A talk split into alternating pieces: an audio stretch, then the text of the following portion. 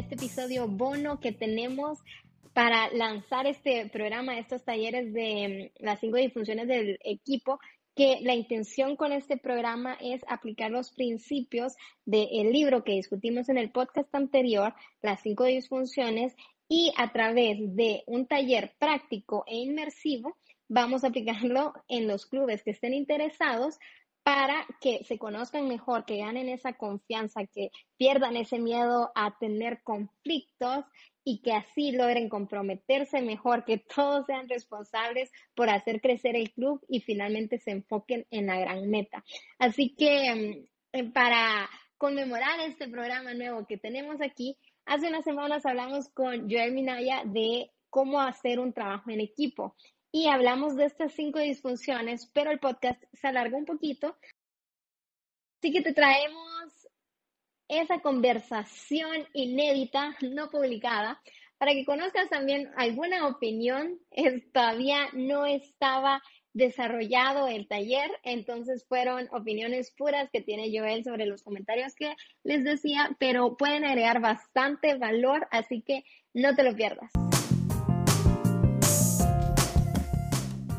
Ahorita que ya hablamos un poquito de qué es lo que hace un buen equipo, podemos hablar lo contrario, para que la gente pueda como tomar su calificación de, ay, sí, eso, por eso es que mi club no está siendo tan efectivo y no tiene una gran cultura. O, diga, ah, sí, por eso esto es lo que tengo que evitar para que mi club no vaya a caer. Esto es basado en un libro que se llama Las cinco disfunciones de un equipo y te dice la, la base de esto, de, una, de, equipos que no son funcionales, son, es la falta de confianza que se tiene en los clubes. Ese momento de que no podemos o no queremos ser vulnerables con los demás. Mira, eh, yo creo que la, el confiar en, en los demás es vital. Y a veces nosotros incluso no, cuando estamos en algunas posiciones, no queremos eh, delegar porque creemos que los demás no van a poder cumplir con esas cosas que nosotros eh, podemos delegarles a ellos. Y eso es peligroso. Yo creo que delegar es muy importante porque cuando nosotros delegamos, estamos permitiendo que otros crezcan y que otros aporten también al trabajo, eh, al conseguir el objetivo. Y entonces, cuando yo no confío en mis compañeros, en los miembros del equipo, no voy a poder delegar, no les voy a dar la oportunidad de participar, no les voy a dar la oportunidad de integrarse. Entonces, al final voy a quedar trabajando yo solo. Y los demás se van a alejar. Y cuando de verdad yo necesite, cuando yo necesite de ellos, no van a estar. Porque los alejé tanto, los dejé tanto afuera, que cuando yo necesite, cuando yo quiera que ellos estén ahí, ellos no van a estar, no van a tener la motivación, no van a, tener el sentido de pertenencia y tampoco van a, a sentirse identificados con el objetivo. Porque ya el objetivo no va a ser común, va a ser un objetivo mío porque así lo hice. Entonces, eso es peligroso. Eh, y ese, esa confianza tenemos que nosotros crearla, tenemos que construirla. Porque tampoco es que llega de la nada.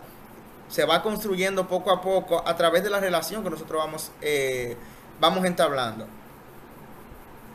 Me parece básico, básico todo lo que acabas de decir.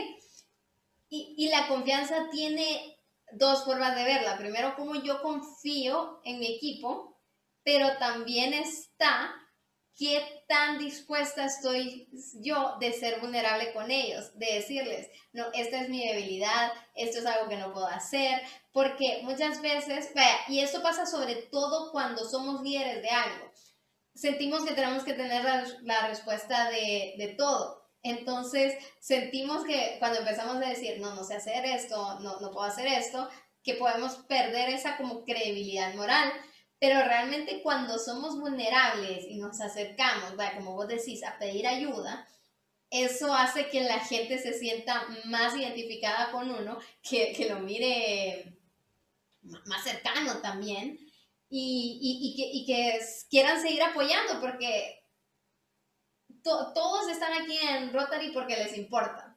No están acá porque es una obligación, sino que realmente hay algo que los motivó de lo que es la organización para querer, estar actuando. Así que eso, eh, eh, esos son como los dos lados que nosotros tenemos que, que, tener y que cuando necesitemos ayuda, que no podemos hacer algo, eh, sí, la, sí acercarnos a la gente y ser capaz de decir, no puedo, yo no sé cómo, ayúdame.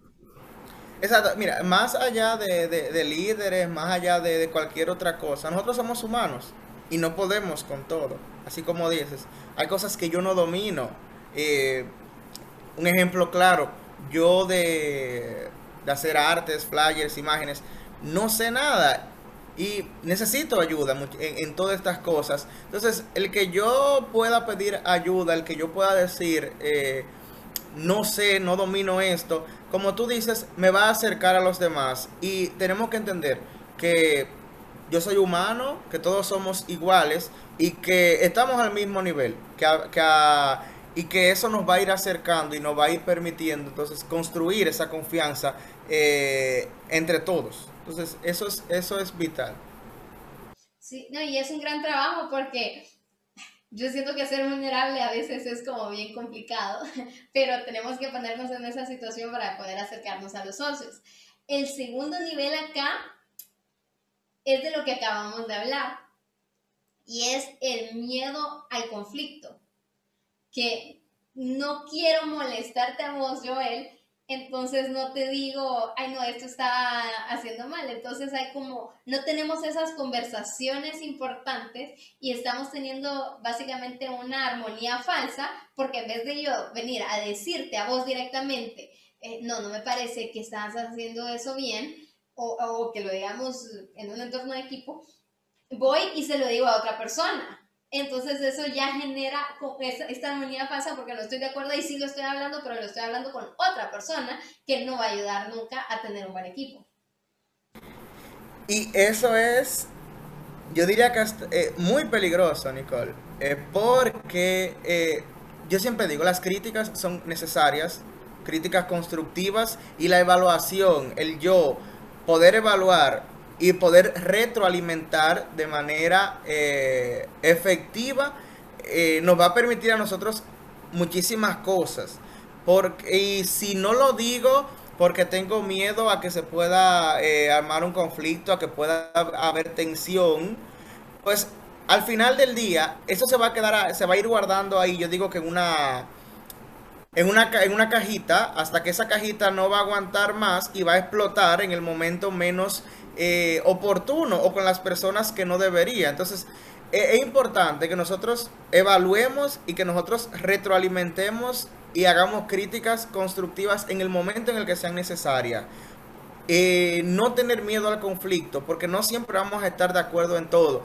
A veces yo puedo creer que estoy dando el 100%, pero me estoy quedando en el 50% sin darme cuenta inconscientemente. Y si nadie me lo dice, pues yo siempre voy a creer que estoy allá arriba, en el tope. Y cuando finalice, me voy a dar cuenta que no, que no se cumplieron los objetivos.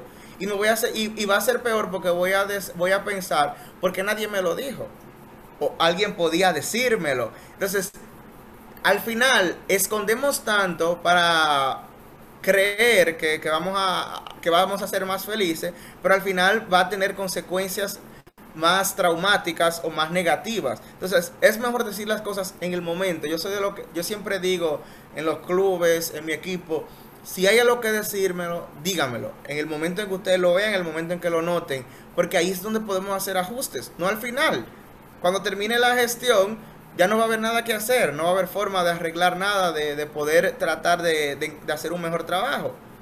Ya va a ser tarde y lo que nos va a quedar es lamentarnos. Entonces, díganlo en el momento y vamos a buscarle la solución y vamos a crecer. Entonces, es importante.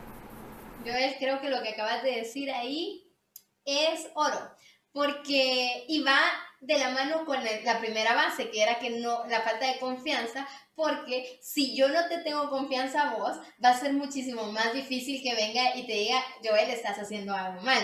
Entonces, eh, por, eso es tan importante. Y también lo que estábamos diciendo de las ideas, porque si empezamos a debatir algo, y yo como, bueno, ¿saben qué? Hagan lo que la mayoría quiera.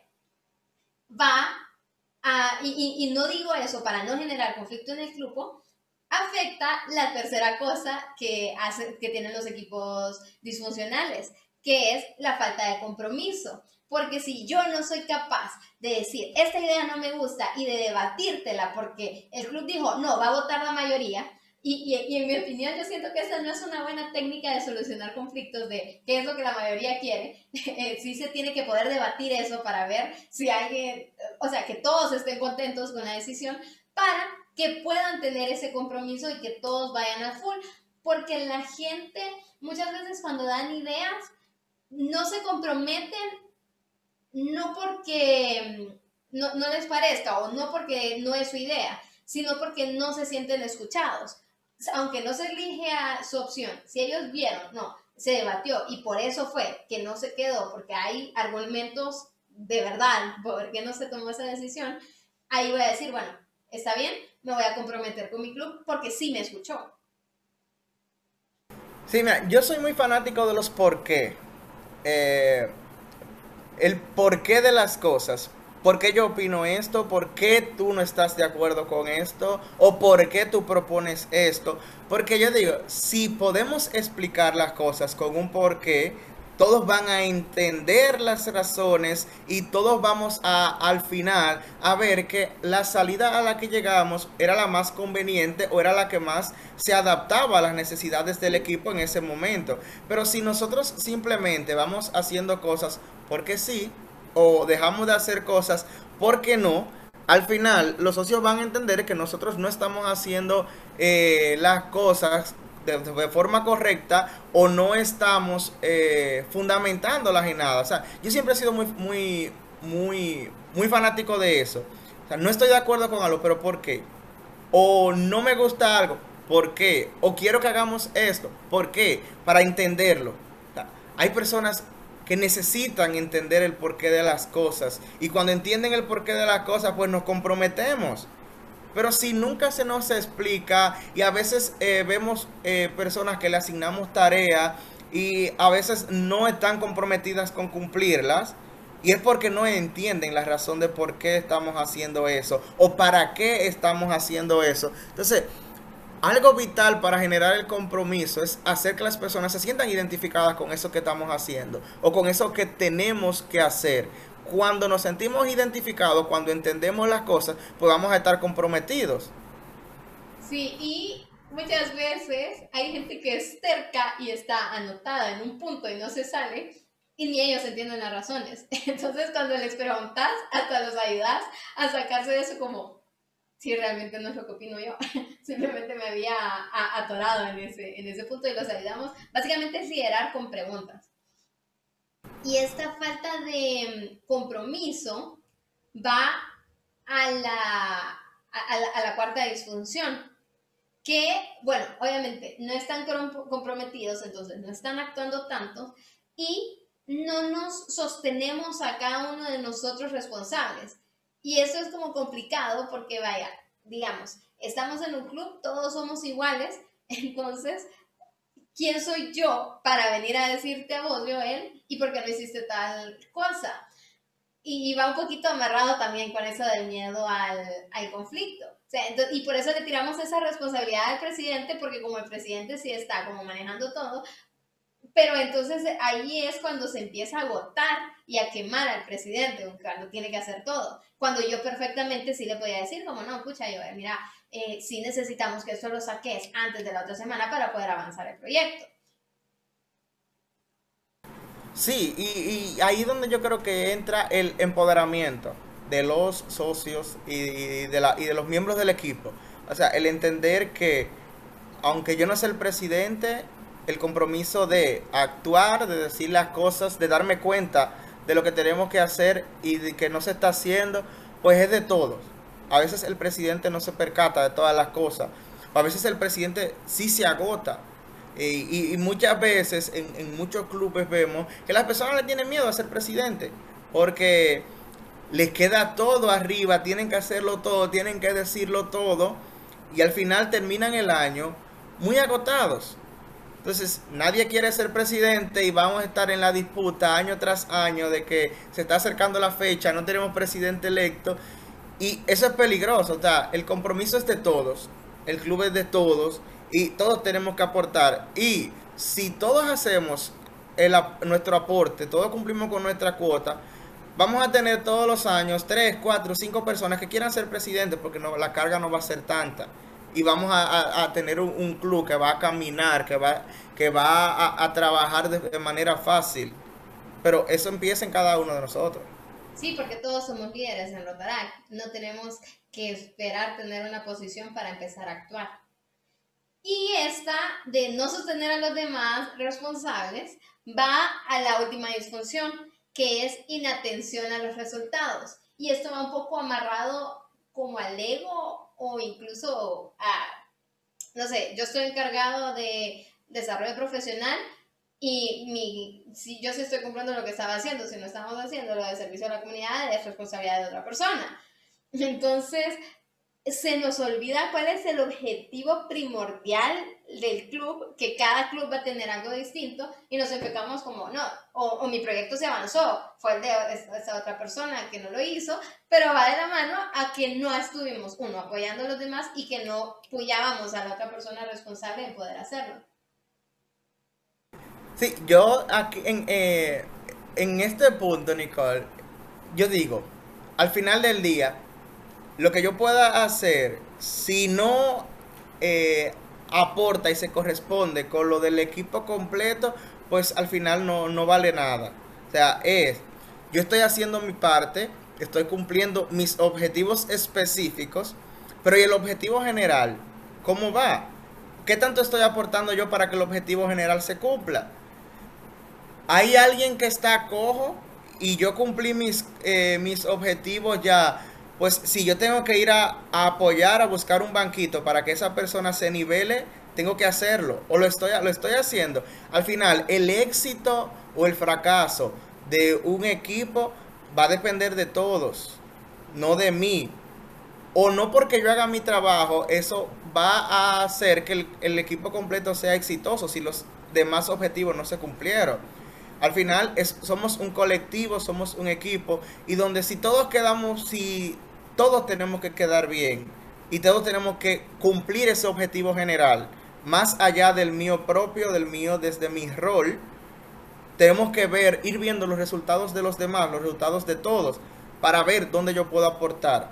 A veces nada más nos enfocamos en lo mío y nos olvidamos de los demás. Pero eso eso no es trabajar en equipo, eso es trabajar yo solo y al final eso no es lo que buscamos. Eh, el trabajar yo solo no nunca va a tener tanto impacto como el yo trabajar en equipo. Yo solo nunca voy a poder impactar tanto como lo podemos hacer todos juntos. Sí, correcto. Sí, y es básicamente enfocarse en qué es lo importante. No, no tanto estamos cumpliendo una tarea, sino que estamos cambiando el mundo.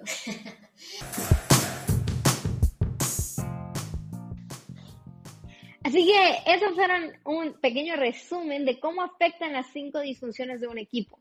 Si están escuchando que estamos hablando de que estuvimos comentando y dicen, hmm", pero no lo han dicho, es porque esta parte se cortó de un podcast que hicimos hace unas semanas de equipos ganadores. Así que si quieren escuchar eso y quieren escuchar más comentarios de Joel, pueden irse a ese episodio y también en el episodio anterior de las cinco disfunciones de un equipo explicamos bastante cómo funciona este modelo. Aquí ahorita dimos algunos ejemplos de cómo afecta en el club. Entonces, eh, quisimos hacer este episodio bono y como lo dije en la introducción, este es un taller que nosotros vamos a estar realizando a los clubes que lo soliciten. Entonces, si tú estás interesado en formar parte de este nuevo programa, puedes inscribirte, el link va a estar en nuestra biografía de eh, Instagram o puedes preguntarle a cualquiera de la AIRCA y mm, va a ser un gusto trabajar con ustedes porque realmente cuando tenemos grupos funcionales y evitamos estos cinco problemas, vamos a ver cómo podemos avanzar más rápido, más eficiente y vamos a llegar mucho más largo a que si lo haríamos si estamos evitando estas, alguna de estas disfunciones eh, simplemente porque puede ser un poco incómodo. Pero eso va a ser el propósito de este taller. Así que si te interesa, te reconoces o reconoces a tu club en alguno de estos problemas que acaba de mencionar Joel, pues ya sabes cómo solucionarlo. Solamente acércate a la IRCA y va a ser un gusto trabajar contigo. Entonces, te esperamos en estos talleres. Cada taller va a ser exclusivo por club, no va a ser un eh, webinar general, sino que sí es eh, por club porque queremos tratar con temas directamente. Así que mm, te esperamos y puedes solicitar más información. Gracias y nos escuchamos el próximo jueves en el próximo episodio de Al estilo Rotaract.